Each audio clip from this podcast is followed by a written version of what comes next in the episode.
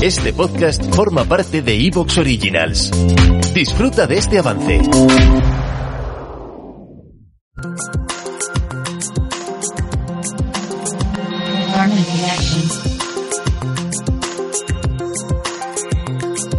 Aquí comienza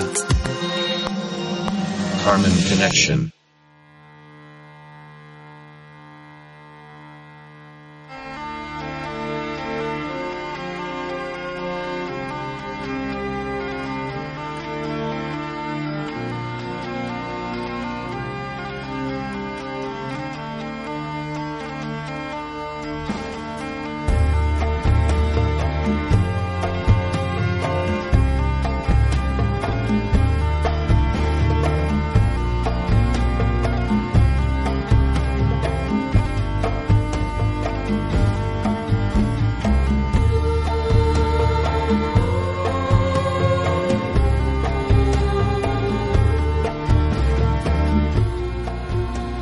Muy buenas noches, amigos, amigas, los que estáis ya, como se decía antes, al otro lado del receptor, o aquí, al otro lado del podcast, los que lo estáis escuchando por la noche, los que lo hacéis por la mañana, desayunando, por la tarde mientras coméis.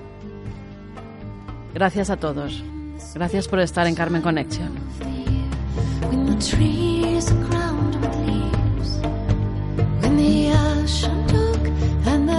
Qué dulzura la voz de esta mujer cantando, ¿verdad? ¿Cómo hace falta esa dulzura a veces con la que está cayendo? Llega la primavera, pero no parece porque pones las noticias y es todo oscuridad y cada vez más.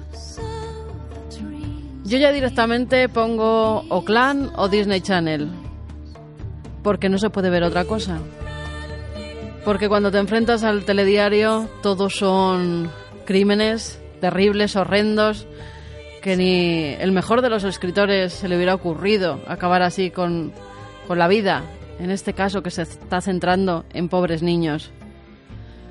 Hace unas horas desayunábamos con el crimen de Getafe.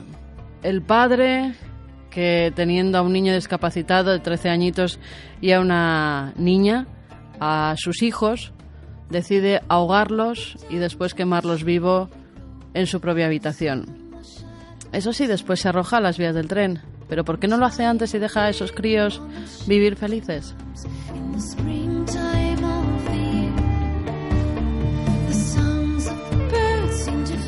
Joven de origen marroquí que con 19 años en su casa tiene un bebé y no tiene otra cosa que hacer que apuñalarlo y meterlo en un armario. Como en las casas encantadas de las que hemos hablado muchas veces en el centro de Madrid, que luego se han, se han quedado marcadas para siempre. Bueno, pues ella hizo lo mismo. Va al hospital, creen que está teniendo un aborto y los médicos, que no son tontos, descubren que acababa de dar a luz. Pero ¿y el bebé? ¿Dónde estaba el bebé? Escena dantesca de los suegros llevando en una bolsita a esa pobre criatura que tan solo había vivido unos minutos porque su madre había acabado terriblemente clavándole cuchillos en ese pequeño cuerpito a esa niñita.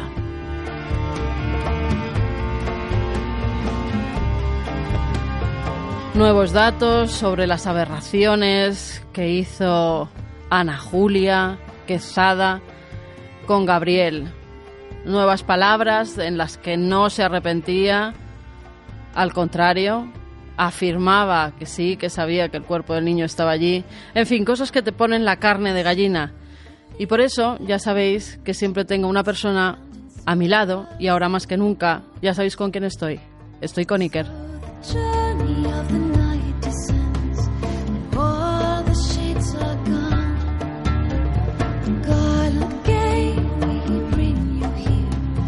Y estoy con Iker en todos los sentidos, no solo en sus opiniones sobre lo que está pasando, sobre la sociedad que, que nos va a llevar a, a la penumbra, porque no apunta hacia otro lado.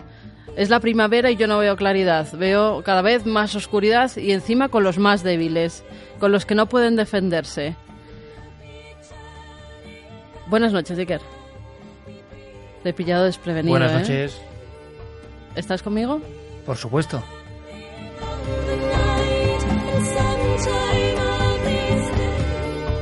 Pero bueno, hay que ser optimista. No todo es oscuridad. También hay muchas personas que son muy buenas, que ayudan, que creen que se puede crear un mundo mejor, que todos podemos tener y poner nuestro granito de arena. Y creo que hay que pensar en eso, ¿no? En la luz que dan algunos seres que ya de por sí son eso, son luminosos.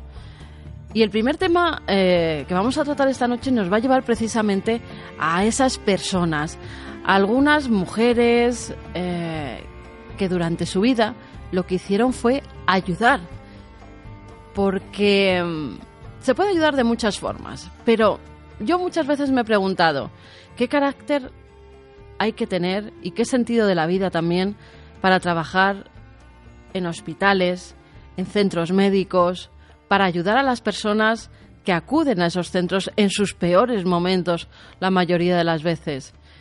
¿Cómo quedarán luego marcadas por esas historias que día a día van viviendo? Por esos niños pequeños que muchas veces tienen que cuidar, por esos ancianos que están a punto de trasladarse ya hacia el otro lado. ¿Cómo vivirán en su propia persona esas enfermeras, esos médicos, cada una de las historias que tratan? ¿Te está gustando lo que escuchas? Este podcast forma parte de Evox Originals y puedes escucharlo completo y gratis desde la aplicación de Evox.